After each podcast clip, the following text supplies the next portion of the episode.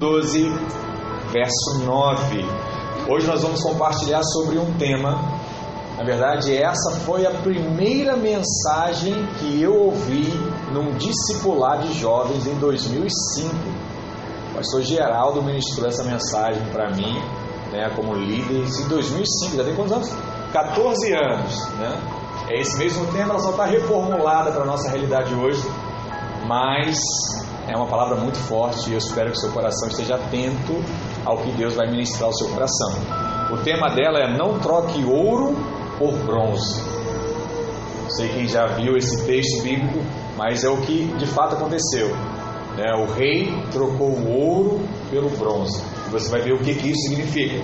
Segundo a Crônicas 12, verso 9, diz assim: Subiu, pois, Sisaque, rei do Egito, contra Jerusalém e tomou os tesouros da casa do Senhor e os tesouros da casa do rei. Tomou o que? Tudo, tudo. Também levou todos os escudos de ouro que Salomão tinha feito.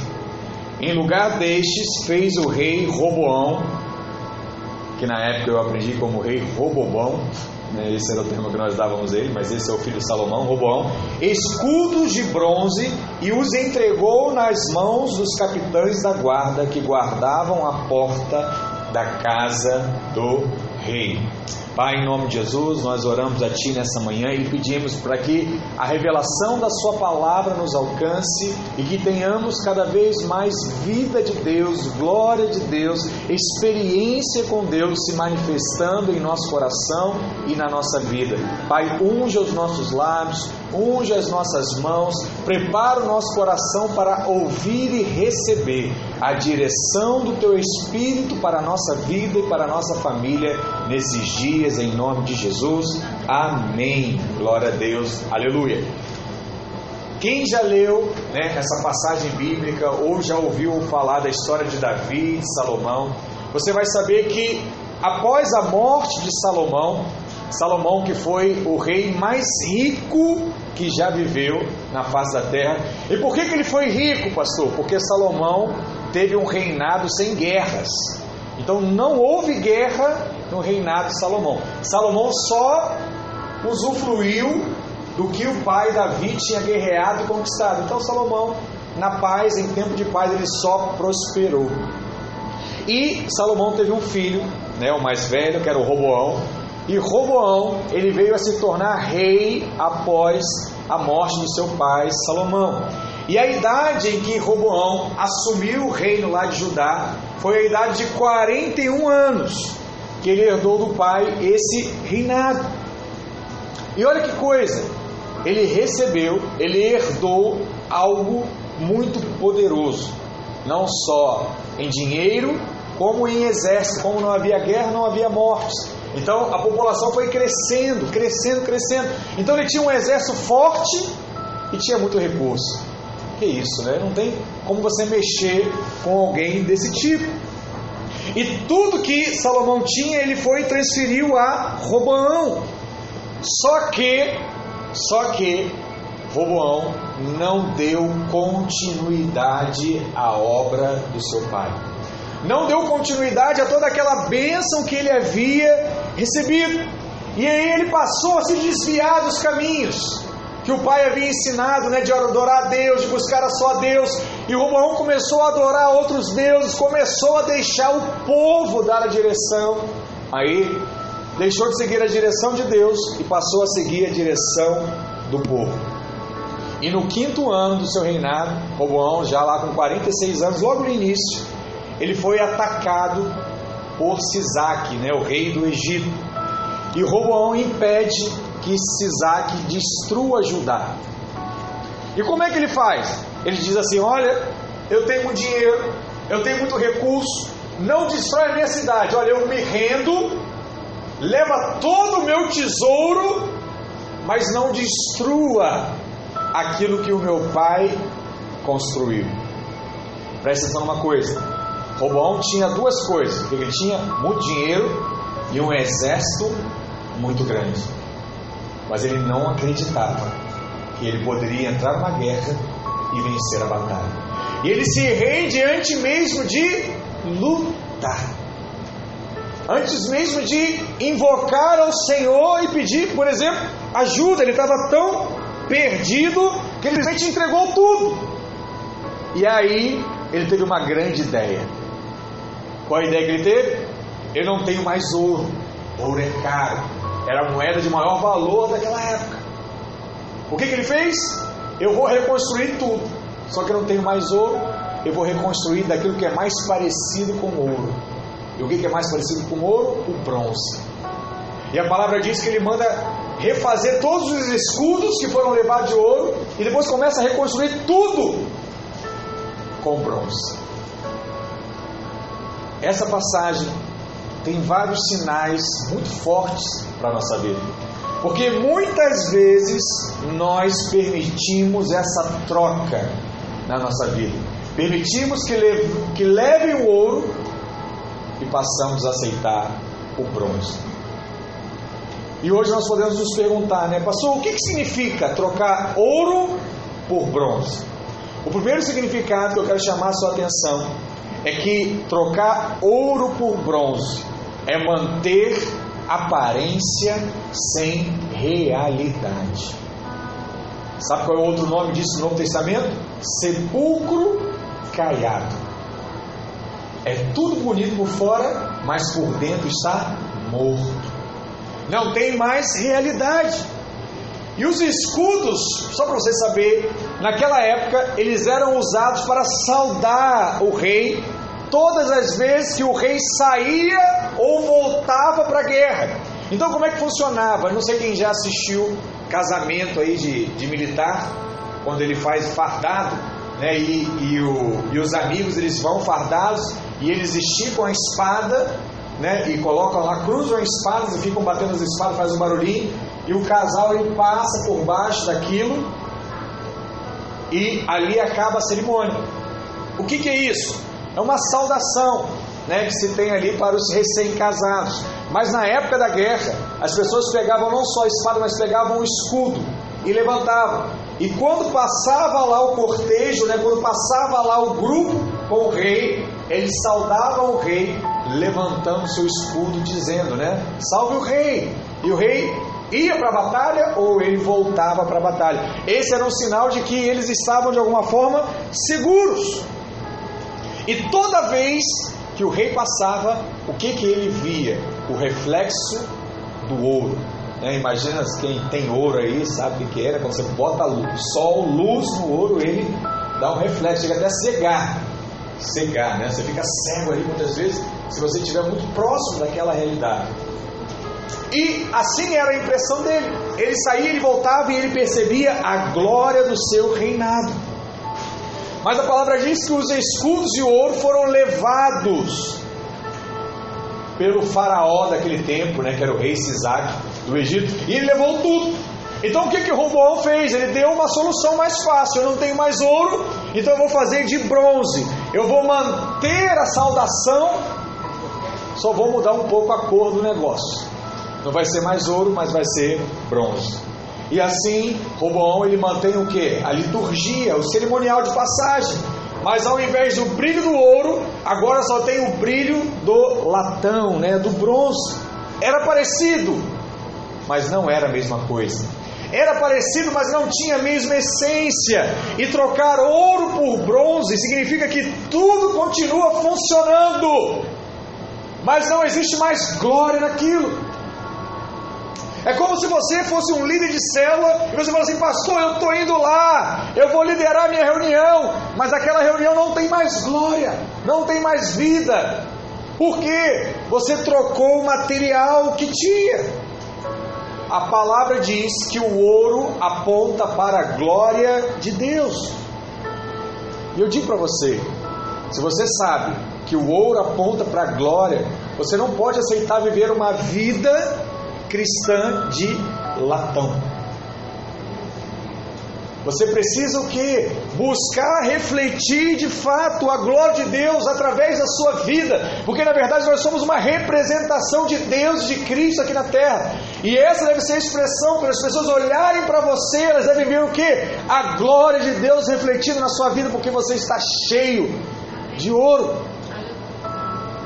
Há um tempo atrás era muito comum, hoje não tenho visto mais, muitos pastores orarem e o milagre é aparecer ouro na mão.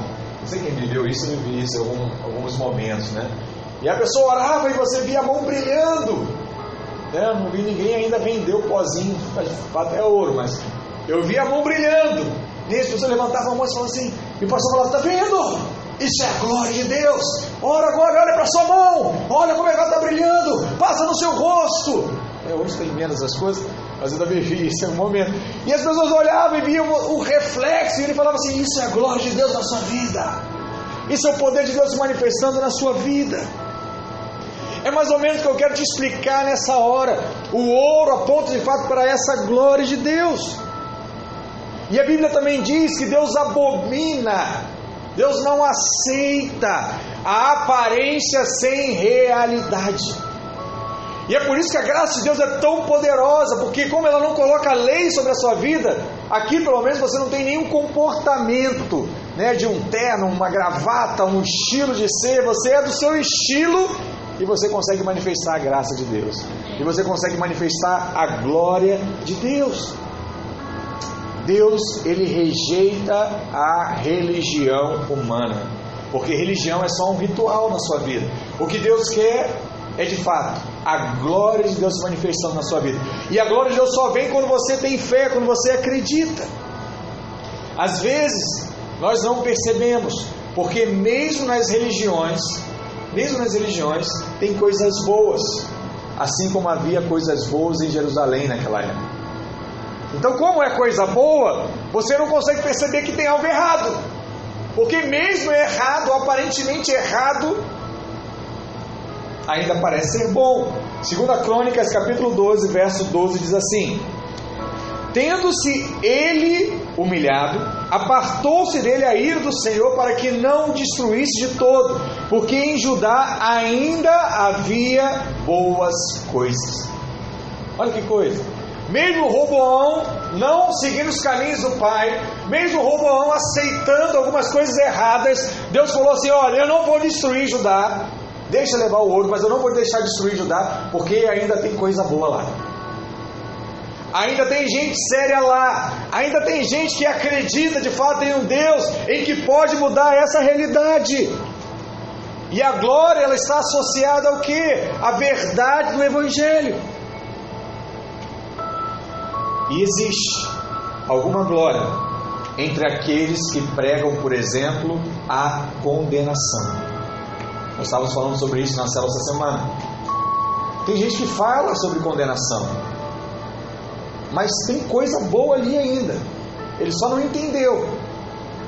E é por isso que nesses dias nós temos que pregar ainda mais a glória da justiça de Deus justiça de Deus. É Ele que se faz justiça em nós. Porque tem muita coisa sendo pregada com a aparência do Evangelho de Cristo, mas não passa de uma imitação barata. É alguém tentando ser o Cristo, é alguém tentando imitar o Cristo de uma forma natural. E toda vez que você ouve um Evangelho baseado em autoajuda, baseado naquilo que o homem pode fazer, você está trocando o ouro pelo bronze. Deus havia dado o ouro a Salomão, o pai de Robão. Deus deu a ele. Deus deu as vitórias a Davi. Era Deus que havia dado todo o tesouro. E quando Roboão permitiu que o tesouro fosse roubado, qual foi a solução que ele deu? Eu vou dar um jeitinho eu vou dar uma solução. Não vai acabar a liturgia, não vai acabar o cerimonial que meu pai estabeleceu, que foi criado, todo mundo sabe. Porque provavelmente alguém perguntou, falou assim: "Rei, e agora? Como é que vai ser quando você sair para a guerra voltar?" Aí ele pensou assim: "Não, pera, tem que dar uma solução. Eu não tenho mais ouro. Vamos fazer de bronze." Vamos manter o ritual, vamos manter a religião, vamos manter a cerimônia, mas não mais através da mão de Deus. Vamos fazer agora através da mão de um homem. E esse é um problema que muitas vezes você vai ver pastor da videira combatendo, por exemplo, o coach. O coach, ele tem muitas coisas boas. e que pode ajudar muita gente, de fato, das finanças, empresarial, tem muita coisa boa, mas não tem glória do Evangelho da cruz e nem poder de transformar um homem ou uma mulher de dentro para fora. Porque só o Evangelho da cruz tem poder de transformar de fato alguém. O resto é jeitinho que você dá. É aquela questão que você fala assim: olha, a, a partir de segunda-feira eu começo academia. Eu quero ficar mais saudável, eu quero ficar mais esbelto, eu quero ficar mais forte. Muitos fazem assim. Passa um mês, desiste. Passa seis meses, desiste. Passa uma semana, desiste.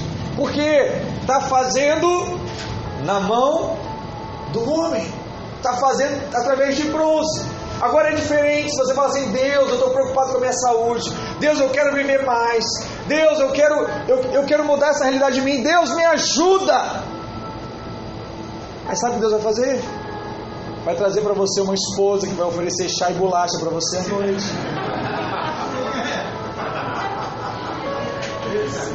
Vai botar alguém na sua vida que diz assim: ah, não beba Coca-Cola. Vai dizer alguém assim para você: olha, café bom é café sem açúcar. E aí você começa a fazer uma vez, duas vezes, três vezes, e aquela realidade que nunca havia sido sua antes passa a ser. E acontece uma mudança, uma transformação. Chega ao ponto quando alguém coloca açúcar no café, você fala, ih, não tá bom. Você fala, que negócio é esse? Para mim era difícil tirar, e agora quando coloca me incomoda. Então o que, que houve? Mudança. Mas não foi uma mudança no braço, foi uma mudança em que Deus colocou no seu coração através da sua própria oração. Porque agora é Deus que está fazendo. E, é, e, o que é interessante também é que sobre esses escudos, a Bíblia diz que eles eram revestidos de couro tingido de vermelho, porque vermelho representa o sangue e vermelho também espanta os inimigos. É assim em todo tempo na Bíblia, porque o sangue tem uma representatividade muito forte. Lá em Naum 2,3 diz isso: que os escudos dos seus heróis são vermelhos. Os homens valentes vestem escarlata, né, que é o vermelho. Cintila o aço dos carros no dia do seu aparelhamento e vibram as lanças. Deixa eu falar, o Evangelho de Cristo não tem substituto. Não há outra mensagem que possa fazer o Evangelho o que o Evangelho faz. Porque só há poder de Deus para a salvação aquele que crê no Evangelho. Eu preciso crer que Cristo morreu e ressuscitou pela minha vida, e Ele não só me traz a salvação, Ele traz a transformação completa. Pastor, mas eu não estou vendo transformação na minha vida ainda. Você tem que crer mais. Você creu para a salvação, mas você ainda não creu para a transformação. Esse é o problema. A crença, ela vai aumentando à medida da sua intimidade com Deus. Você vai ouvindo mais, você vai percebendo mais e você vai sendo dirigido e permitido ser dirigido pelo Senhor. E isso traz transformação. Os irmãos estão fazendo curso de maturidade, vão ver muitas coisas. Deus vai falar no seu coração de forma teórica. Mas eu já disse a eles que a maioria das aulas vai ser comprovado durante a semana na prática. Se tem uma coisa boa de maturidade é essa. Na semana já vem a prática para ver se você quer de fato passar de fase ou quer ficar na mesma fase na sua vida. Mas por quê? Porque você vai percebendo como tudo é conduzido através do Espírito. E quando você bota a sua carne, a sua alma, o seu corpo, você atrapalha a obra que Deus está fazendo. Então essa é a primeira coisa, da troca do ouro, né? E a segunda, pastor? Trocar ouro por bronze Aí nós vamos entrar aqui agora de vez no Evangelho. É substituir a justiça da fé pela condenação. Nós sabemos, né, pelo menos quem fez aí o curso de Apocalipse comigo, ou quem assistiu a live com a pastora Luiz, reviu, mas na maturidade nós falamos isso também um pouco, que os metais na Bíblia, eles têm um significado. O ouro, como nós já falamos, ele aponta para onde? para a glória de Deus. Né? A prata, ela fala da redenção. Aponta para a obra que Jesus fez, né? o sangue derramado para nos salvar. Então a prata aponta para a redenção, mas o bronze ele fala de condenação, juízo. Quem fez o Apocalipse comigo lembra que a parte do juízo ela começa no bronze. E qualquer professor de tipologia bíblica vai dizer que o bronze ele é símbolo do julgamento. Portanto, o escudo de ouro aponta para fé, que é a defesa do crente. Né? Eu pego o escudo de fé, de ouro, e eu me defendo. Isso significa que o escudo da fé é um escudo totalmente de ouro, que aponta para a justiça de Deus. Eu me defendo como das acusações do diabo das pessoas, dizendo que em Cristo eu sou justificado. Em Cristo eu sou filho de Deus. Em Cristo eu sou mais que vencedor. Em Cristo eu sou curado. Em Cristo eu sou estabelecido. Escudo da fé. Aponta para quê? Para a justiça de Deus. Efésios 6,16 diz assim: embraçando sempre o escudo da fé, com o qual podereis apagar todos os dardos inflamados do maligno. Olha que coisa poderosa. Quando nós deixamos a justiça da fé, quando não acreditamos nessa fé, quando não temos entendimento desse escudo de fé, nós passamos a usar um outro tipo de escudo, que é o escudo de bronze. E esse escudo, como o bronze aponta para o julgamento, esse escudo ele fala de condenação.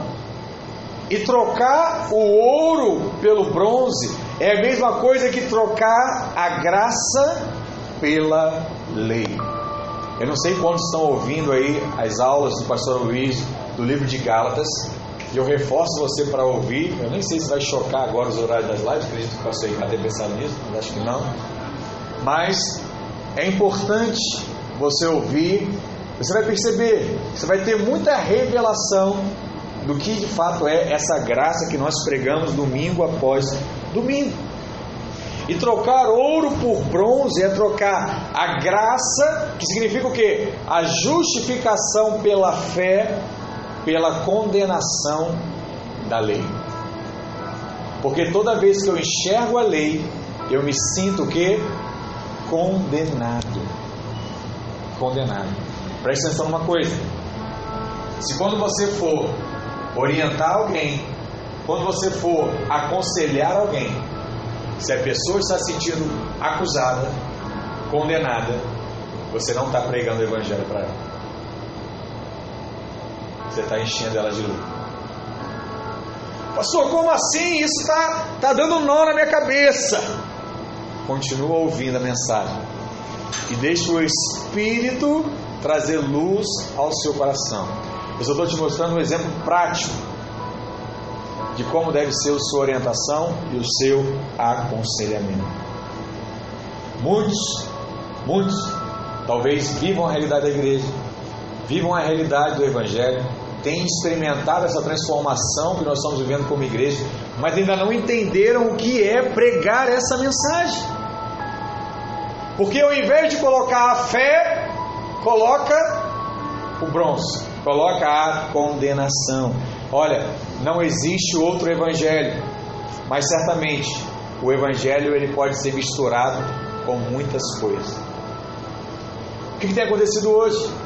Muitos irmãos estão dando uma equilibrada. Pastor, graça demais também não. Aí, pô, aí o pessoal vai pecar, vai fazer o que quiser, e a igreja não faz nada, então peraí. Bota um pouco de tempero nesse negócio. Joga um pouquinho de lei aí, por que não? Não, faz o que quer, e aí, pastor? Como é que fica a minha autoridade como pastor? Como é que fica a minha autoridade como líder? Eu vou parar por aqui, senão vai chocar mais ainda. Mas a estratégia do diabo é tentar anular o poder de Deus liberado através do Evangelho. Tenha cuidado para não mudar a verdade do Evangelho. Muito cuidado, irmãos. Se você não está entendendo ainda ouça mais. Eu falo para você, todas as nossas mensagens foram gravadas, né? Tem mensagem do pastor Luiz agora também diversas no YouTube. Ouça sobre isso. Ouça até Deus revelar ao seu coração o que isso significa. Essa foi uma advertência que Paulo fez aos Gálatas. Olha o que está lá em Gálatas 1, verso 6 ao 8. Olha o que ele diz: Admira-me que estejais passando tão depressa daquele que vos chamou na graça de Cristo para outro evangelho. Paulo está dizendo: olha, você já está esquecendo tudo que Cristo fez. Vocês já estão esquecendo tudo que foi ensinado, pregado. Vocês querem voltar para o outro evangelho, para o antigo, se você já conheceu algo muito melhor. E ele diz: o qual não é outro, senão que alguns que vos perturbam e querem perverter o evangelho de Cristo. Quem é o que perturba? É aquele que traz condenação à sua vida.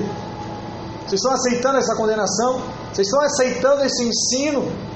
E ele continua dizendo: Mas, ainda que nos, ou mesmo um anjo vindo do céu, vos pregue, o, vos pregue o evangelho, que vai além do que vos temos pregado, seja anátema, seja nada, seja algo morto, é o significado dessa palavra.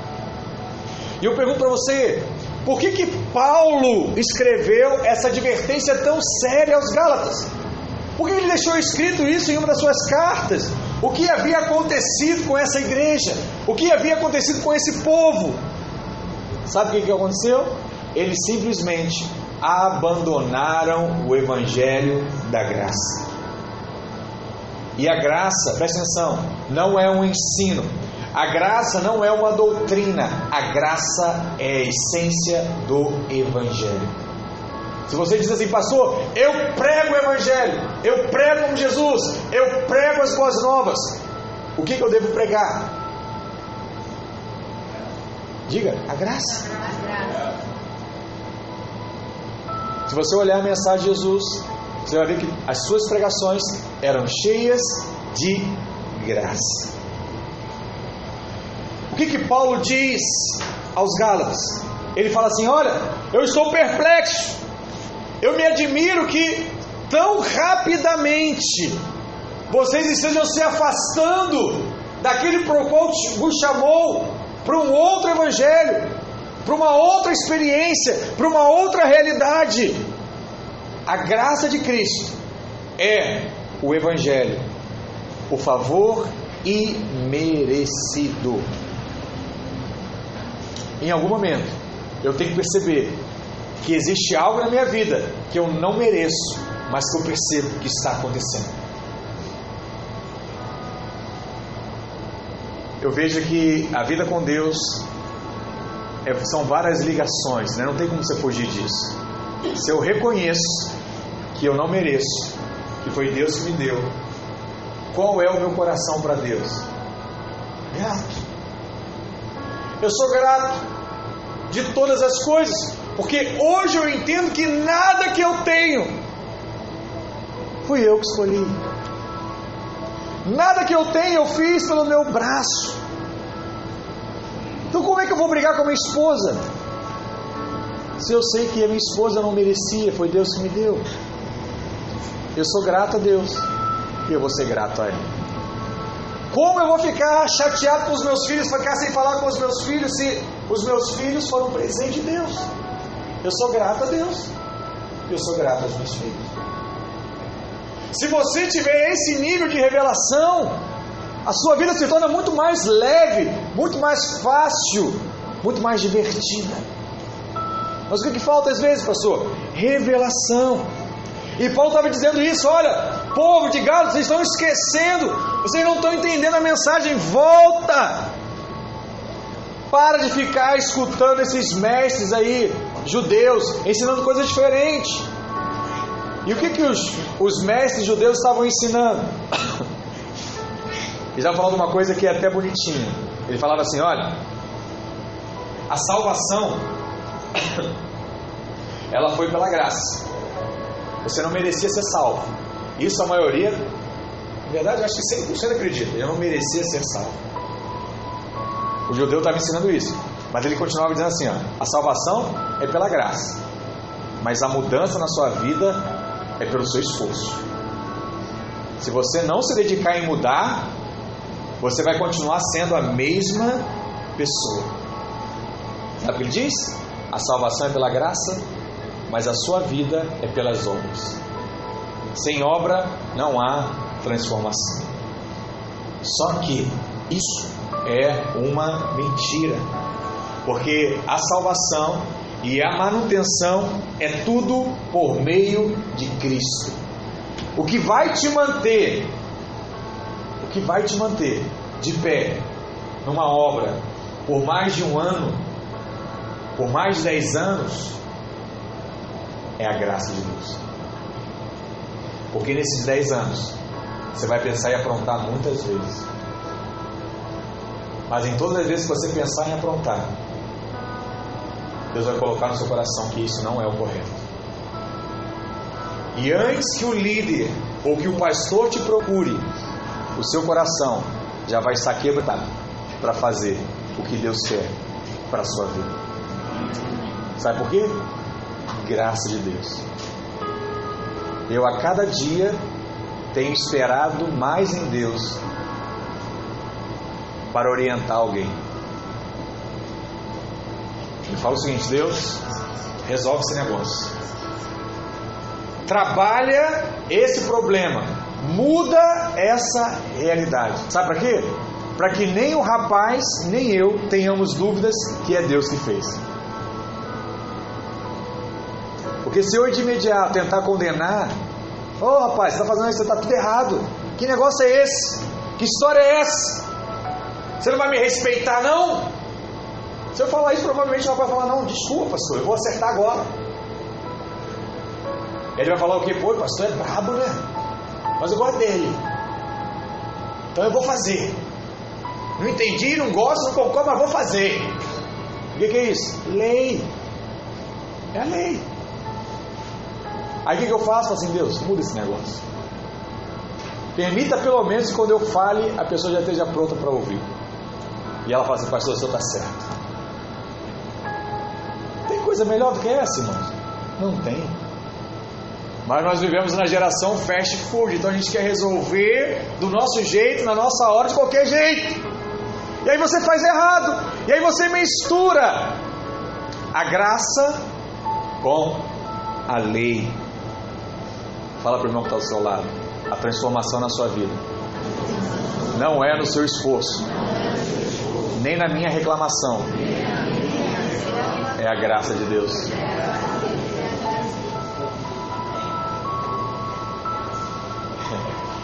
A carne quer sempre ter um crédito. Ó, fulaninho andava com fulano. Ele era meio devagar. Quando ele passou a andar comigo, parece um foguete. Tá, o planeta já, pastor. Acelerou. Lembra dele? Era quietinho, andava com o líder tal, agora anda comigo, ó. Pode ver, não está ajudando aí, está limpando o chão, está resolvendo as coisas, vai para um lado, vai para o outro. Se o senhor pede, faz, por quê? Está com medo. Todo homem quer o quê? Glória humana. Não. Passa disso. Lembra? A glória não pode ser sua. A glória tem que ser de Deus, de Deus, de Deus, de Deus. Pede para Deus, usa a chave, usa a chave mestra, xerabalá, sorecantare. Fala assim, Deus faz esse negócio acontecer. É. A gente fala assim, pastor, não tem jeito, tem hora que eu eu não consigo, sair uns palavrõezinhos lá. Já ouvi alguns irmãos falando isso. Eu não consigo mais, né? Não sei. Não me acho melhor não, mas eu não consigo, porque Deus foi, vai mudando. Mas que tem alguns irmãos que às vezes soltam palavrão aí. Aí eu brinco com os irmãos e falo assim, irmão, quer falar palavrão? Fala não, fala em línguas. Né? Era caralabassore barlachere. Bom, final do vídeo acordou agora. Eita glória! Eita glória! Aleluia!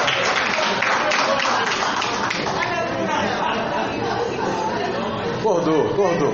Eu não, eu não grito sempre não, mas de vez em quando. Mas aí vai ficar falando lá, mandando para outro lugar. Não, fala em língua.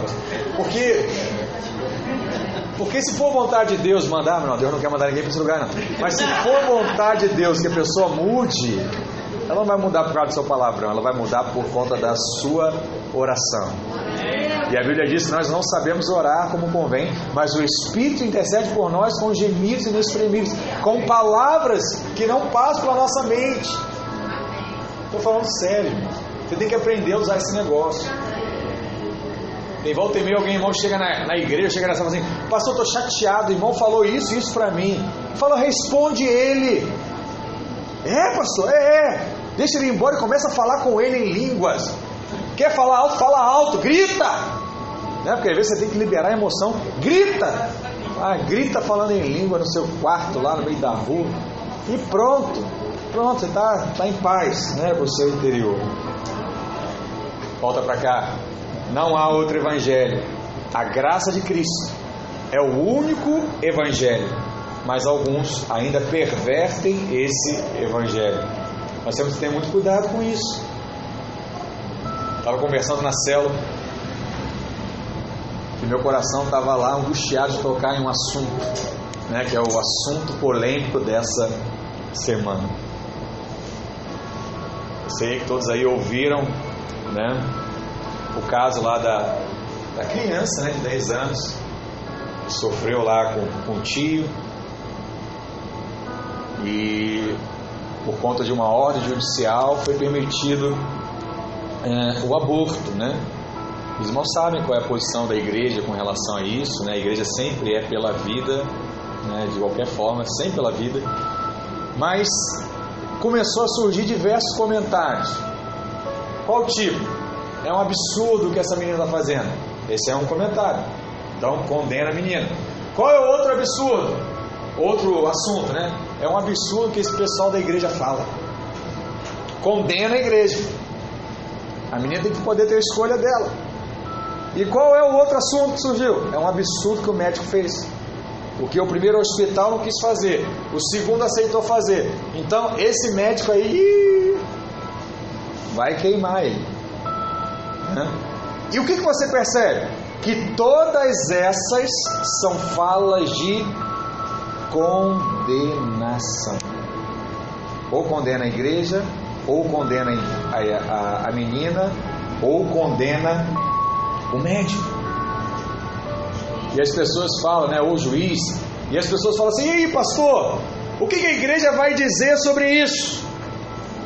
A igreja tem que dizer o que vem dizendo. O que a igreja vem dizendo? A mensagem não mudou. Continuamos pregando a mesma coisa e da mesma maneira. O que, que nós pregamos?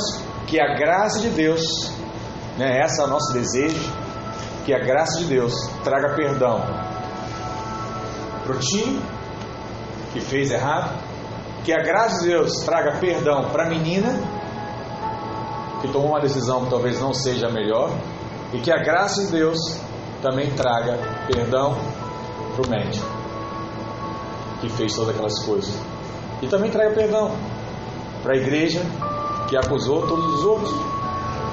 E qual é o desejo nosso, de fato? É que todos sejam perdoados, porque nós não pregamos condenação.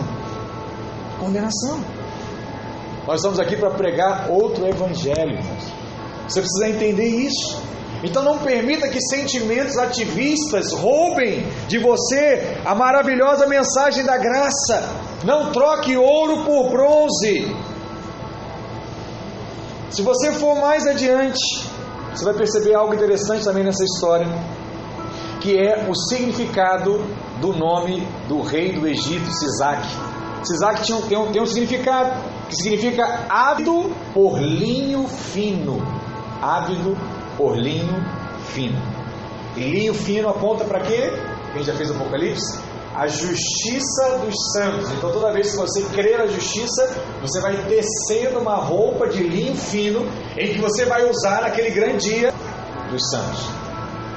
Então, o linho fino não aponta para a obra humana, o linho fino aponta para a justiça de Deus. Apocalipse 19, verso 8 diz assim: Pois lhe foi dado vestir-se de linho finíssimo, resplandecente e puro, porque o linho finíssimo são os atos de justiça dos santos.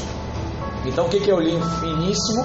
É o suprimento que Deus dá para que você possa viver hoje, para que você possa crer hoje no Evangelho. E uma coisa interessante sobre o linho é que quando o tempo está quente, o linho refresca. Quando o tempo está frio, frio, o linho aquece. Por isso que blusão de linho normalmente é mais caro que qualquer outro tipo de blusão. Tanto que as marcas chiques aí, elas são de linha. Você fala, pastor, blusão lá 500 reais, mil reais, mais de mil reais. É porque ela é feita de linho. E o linho é confortável para qualquer situação, para o calor ou para o frio. E o que você percebe com isso espiritualmente? Você percebe que o verdadeiro Evangelho te supre em qualquer situação. No tempo da bonança ou no tempo da escassez, o Evangelho te sustenta. No tempo da alegria ou no tempo da tristeza, o Evangelho te sustenta. Solteiro ou casado, o Evangelho te sustenta. E quando o verdadeiro evangelho, o verdadeiro evangelho é pregado, sabe o que acontece? Pessoas são curadas. Quando o verdadeiro evangelho é pregado, pessoas prosperam. Quando o verdadeiro evangelho, de fato, ele é pregado, até aquele que está quebrado, ele passa aí no banco para poder sacar dinheiro em nome de Jesus. Sabe? Se você está aflito, o evangelho vai ser a sua paz. Vai ter gente, como eu já ouvi, falar assim, pastor, a minha semana é, é dificílima. Eu gosto de ir culto, porque no culto eu sinto paz. Paz. Esse é o primeiro passo. É o culto. Depois ele quer ir para a cela. Depois ele quer estar com os irmãos. Depois ele vai descobrir que é melhor estar com a igreja do que estar com o mundo. Porque no mundo é aflição, mas na igreja ele tem paz. Por isso não julgue, não julgue aqueles irmãos que querem dedicar toda a sua semana para Deus, porque eles não querem Deus, porque Deus é bom. Lembre disso. Nossos relacionamentos são feitos por interesse. Ele quer Deus, porque em Deus ele tem paz. Com os irmãos ele tem alegria. Às vezes você olha e você julga, né? Absurdo, irmão, está tá na igreja todo dia, está com os irmãos todo dia. É porque lá ele encontra esperança, lá ele encontra ajuda, lá ele encontra vida. Esse é o desejo que tem no nosso coração em nome de Jesus. E por último, trocar ouro por bronze é não atribuir honra a Deus. Escudo de ouro simboliza também proteção de Deus. Você sabe, Judá era uma nação teocrática. Hoje nós vivemos uma sociedade democrática, né? Então, tudo que é fora da democracia é difícil e você entender. Hoje mesmo, né, meu filho estava lá comigo e queria alguma coisa e eu falei para ele, filho, não. E ele falou assim, mas pai, eu e minha irmã querem, é dois contra um. O que ele está falando? Democracia, pastor. Democracia. Eu falei, aqui em casa tem esse negócio não, o voto do seu pai vale mais do que qualquer outro. É absoluto. E é bom você já entender esse negócio. Entendeu? Já vai entendendo isso. Algumas crianças não têm. 10 anos. Às vezes fala assim, ah pastor, eu acho que o povo não entende. Tem, entende. Entende, entende rapidamente. Mas naquele tempo era teocracia. O que é teocracia? É aquilo que Deus quer. Então Deus falava através do homem, que era o sacerdote, e o sacerdote trazia a mensagem ao povo e seguia. Depois surgiram os reis. Então Deus usava o profeta para falar ao rei e o rei falava ao povo. Então, essa era a teocracia. O rei, ele era o representante de Deus. Olha que coisa interessante aqui para você refletir. Os escudos eram de ouro. Então, resplandecia o que? A glória de Deus e a sua honra em Jerusalém. Só que Cisar levou para o Egito todo esse ouro. Mas como eu falei no início, Roboão tinha muito que? Dinheiro. Roboão tinha um exército muito grande, simples, porque o seu pai viveu todo o reinado sem guerra, então não houve morte de homens, então não parou a gerar filhos, então naturalmente o povo cresceu em quantidade. Então o exército era muito grande. E o que que Roboão fez? chegou lá um exército, Mequetrefe, Mequetrefe. E o Roboão falou assim: Ai, meu pai nunca teve guerra. Ai, eu não sei se eu estou pronto para entrar na guerra. O que você quer, Sisaque? Eu quero todo o seu ouro. Leva, Sisaque, não destrua meu povo. Eu não vou destruir, eu só quero dinheiro. Então leva, leva, leva tudo. Leva a glória. Qual foi a atitude que Roboão deixou de ter? Ele não usou a sua representação. Ele, como rei, ele era sacerdote, ele era a boca de Deus. Ele simplesmente não orou para que Deus resolvesse o problema. Ele não clamou a Deus e falou assim: Deus, como, como o seu pai, né, como Davi, na verdade, fazia, eu devo ou não devo ir para a guerra? Eu devo ou não devo ir para cima deles? E Deus falava: vai. E quando Deus falava: vai, ele vencia a guerra. Roboão ouviu todas essas histórias, tinha toda essa passagem, e mesmo assim ele não fez. Ele de fato entregou o ouro ao inimigo. E como ele já começou errado, para você ver como o pensamento dele já era o natural, ele não clamou a Deus, e logo que levou, ele já tinha um plano já tinha um plano. Vamos fazer de bronze. Não vamos ficar assim no escudo. Vamos continuar com a mesma representação.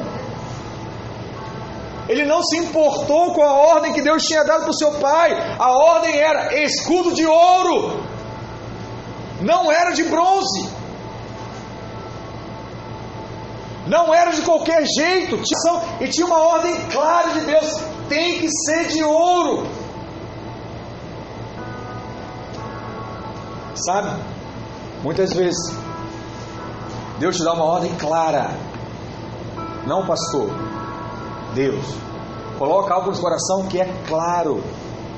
E você quer dar um jeitinho para não fazer o que Deus está falando para você fazer. Sabe que atitude é essa? O bom.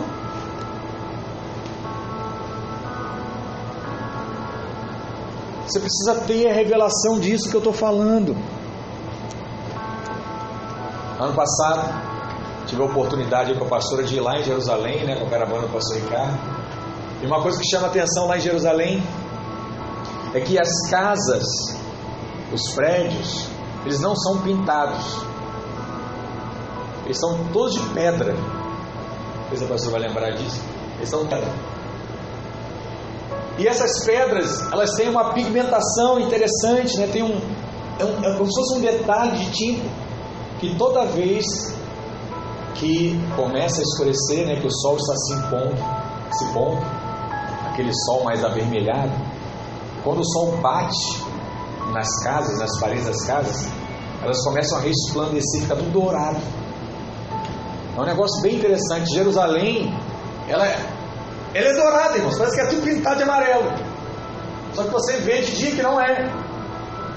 Mas chega no momento, o, o, o ele chega assim no final do dia, a caravana normalmente lá, ela chega em Jerusalém no final do dia, e você chega e você olha. Lógico, tem aquela cúpula, cúpula amarela que chama atenção, mas você olha para a cidade, você vê toda ela meio amarelada, e quando você chega de perto do dia, você vê que é pedra, né, que é cinza. E se você olhar em Apocalipse, ele diz que a cidade que nós vamos habitar, Nova Jerusalém, ela é o que? Toda dourada toda de ouro. Sabe que você percebe? Que Jerusalém já é uma imagem da nova Jerusalém. Até esse detalhe simples, que o dia que você vai lá, você vai perceber. Eu não sei qual é outro lugar que tem essa característica, mas lá tem. Porque o ouro faz resplandecer o que? A glória de Deus. As nações viam, tentavam invadir Jerusalém, olhavam aquele negócio e falavam assim: rapaz, o povo deve ter muito dinheiro. Porque as casas deles são de ouro, não eram, mas eles achavam que eram de ouro, então aquele povo é muito forte. E eles desistiam de ir para a guerra, muitas vezes. Então tinha aqueles que queriam, o sonho deles era conquistar Jerusalém, e a maioria que tinha medo de ir em Jerusalém porque achava que era um povo muito forte. Mesmo assim, Roboão entregou aquilo que era mais precioso não se preocupou em fazer a vontade de Deus.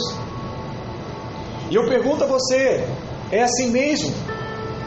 Será que para Deus serve qualquer coisa? Ou devemos fazer o melhor para o Senhor?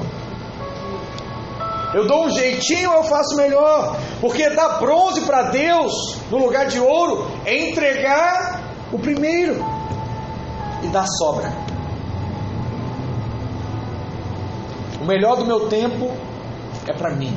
O que sobra é para Deus. O melhor do recurso é para mim.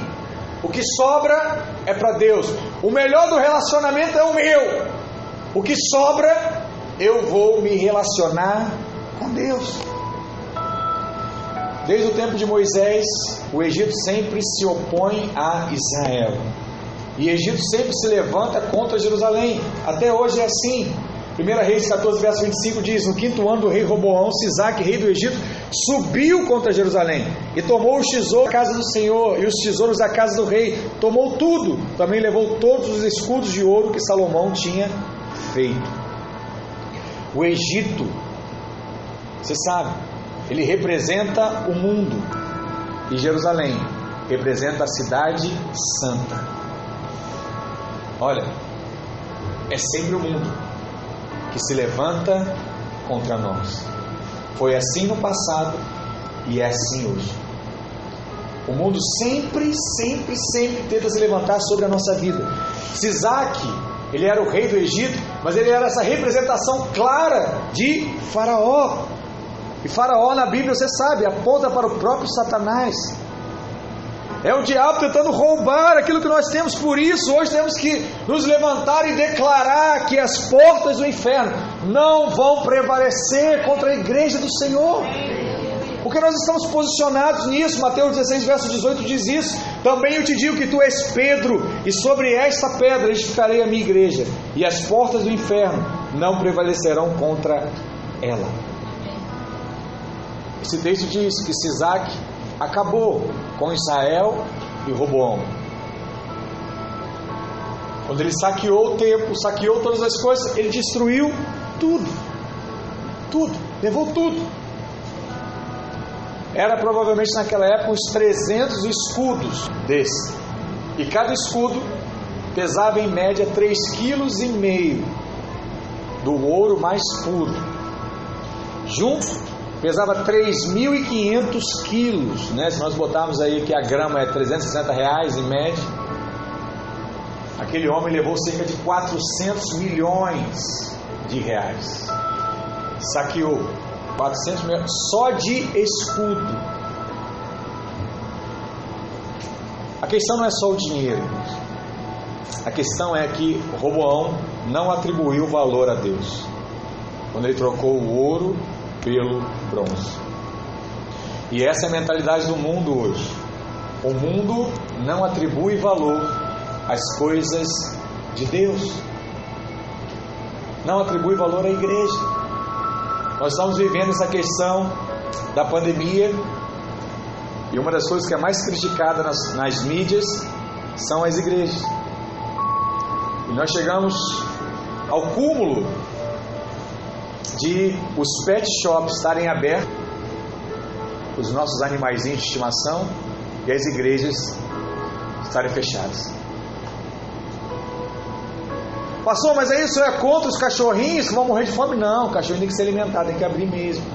O que eu estou te mostrando é só a incoerência de que agora o cachorro tem mais peso do que a sua própria realidade. Você fala assim, pastor, mas eu dou conta de viver sem igreja, eu, eu, eu assisto pela televisão, amém. Mas eu falo para os irmãos, tem muita gente que não dá, que está passando por momentos tão complicados hoje, ele não vê alguém, se não for uma igreja, ele vai se matar.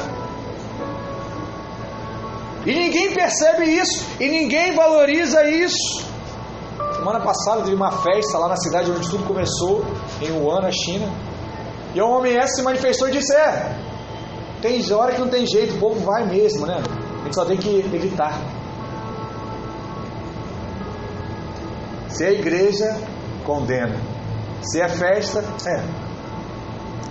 O jovem não tem jeito, né? Não é o ideal, mas a gente sabe o que acontece.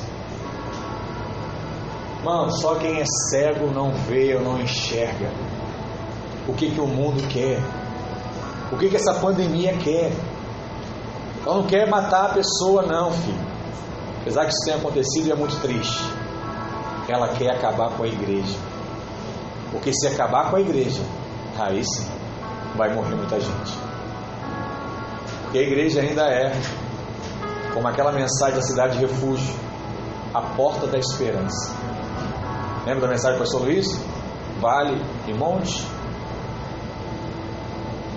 Lá tem uma porta. E essa porta é a igreja. É essa porta que tem ajudado muita gente. É essa porta que tem libertado muitos jovens das drogas. É essa porta que tem reconstruído muitas famílias. É essa porta que tem mudado a realidade de muitas crianças. Que porta é essa, pastor? É a igreja. Nós somos a igreja. Tiago 4,4 diz: Não sabeis vós que amizade do mundo é inimizade contra Deus. Portanto, qualquer que quiser ser amigo do mundo, constitui-se inimigo de Deus. Nós estamos ensinando aqui: você não deve condenar ninguém, mas não seja amigo do mundo. Não concorde com as coisas que o mundo diz para você que são corretas, porque não são. Não são.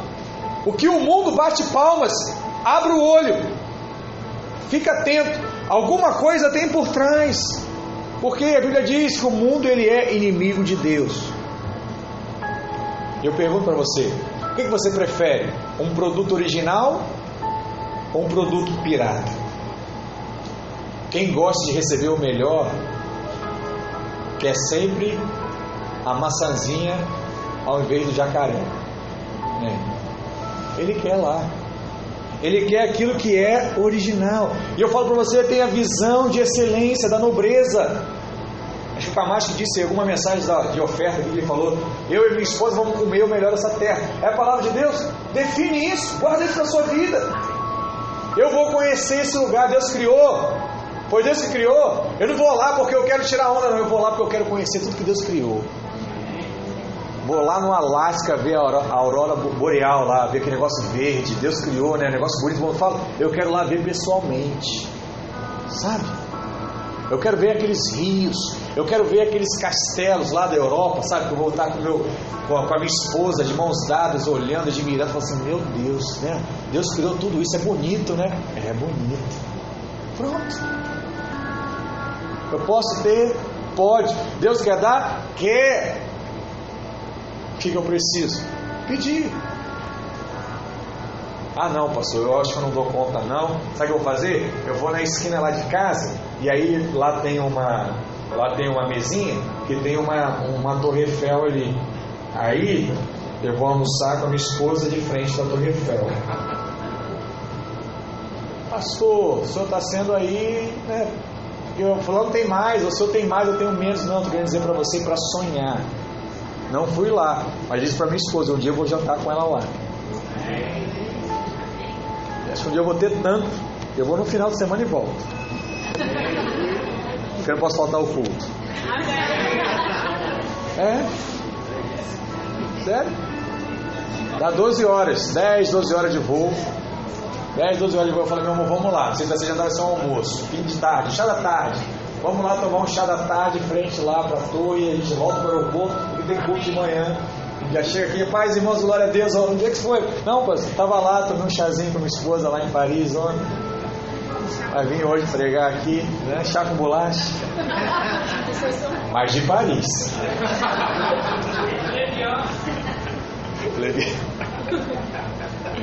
Irmãos, Deus quer te dar o melhor. Receba o melhor. Dê também o melhor para Deus, sabe? Consagre o melhor da sua vida. Você que é jovem, consagre a sua juventude ao Senhor. Consagre, consagre. Você pode ir lá ficar vendo futebol, seriado. Pega o melhor que você tem, consagre a Deus. Consagre a Deus. Você tem muito para fazer. Diga ao diabo, né? Eu não vou abrir mão do meu escudo de ouro. Meu chamado é de ouro, a minha liderança é de ouro, a minha consagração é de ouro. Eu não vou dar bronze ao Senhor. Eu não vou negociar com o Senhor. Pare de entregar sobras a Ele. Amém? Não troque ouro por bronze. Viva uma vida de realidade com Deus. Não troque, jamais. Deus por esse mundo. Nós vamos ver dias, nós já temos vivido dias, onde o milagre está se manifestando. Como eu disse, a maior oferta de missões, ninguém tinha recurso para isso. Foi uma das melhores festas de arraiar. Foi agora. As igrejas estão crescendo.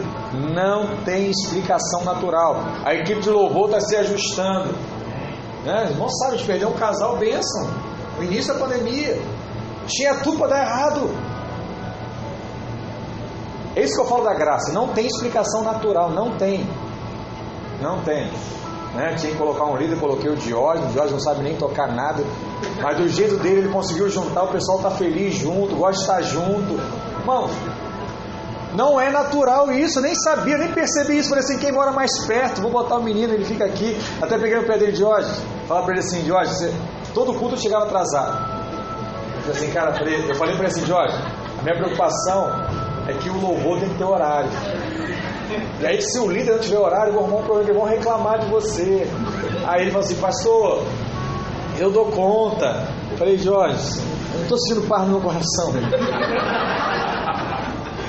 Aí ele falou assim, pastor, acredita. Aí eu falei, tá bom, eu vou acreditar. E aí o horário aqui era nove, mas ele chega todo dia oito e meia da manhã aqui.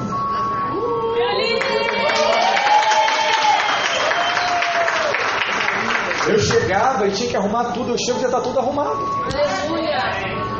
Sabe o que é isso? É Deus. Eu não tenho dúvida que não fui eu que escolhi, porque talvez eu não escolhesse de fato. Mas eu estou te mostrando que os mínimos detalhes, os mínimos detalhes, Deus cuida, guarda e sinaliza algo. Sinaliza. Hoje a gente botou esse banner aqui, ó, que vai sinalizar algo. Sabe qual vai ser a sua obra de ouro? A vida que você vai estar trazendo para esse batismo. Amém. E a gente tem um alvo como igreja de 20 pessoas. Eu dei o alvo da cela, né, batizar 5 pessoas. Mas eu queria que você tivesse seu alvo, batizar um. Colocar isso dentro do coração. Deus, eu quero batizar uma pessoa. Eu quero ter essa experiência. Sabe? Provavelmente você vai entrar com um pastor lá para batizar e falar assim: caramba, meu primeiro fruto, né? Para quem nunca batizou ninguém, olha, meu primeiro fruto. Aí sabe o que você vai dizer? Cumpri minha missão. Alguém investiu em mim. Agora eu já investi em alguém. O que vê agora é lucro. É lucro. Tem gente aí que se converteu, passou a vida toda e ainda não ganhou ninguém. Ninguém para Cristo. Ganhe, gere seu fruto, consolide, deixe ele maduro, deixe ele ser grande, deixe ele viver. Conte essa experiência. Eu tenho falado muito sobre isso. Tenha uma experiência para contar. Você é homem de Deus, é filho de Deus. Tenha uma experiência para contar. Se é do batismo, se é da viagem, se é do restaurante. Tenha uma experiência de milagre na sua vida para contar. Eu quero desafiar você a ter essa experiência para contar. E nós vamos falar assim: Deus, levei uma pessoa para esse batismo.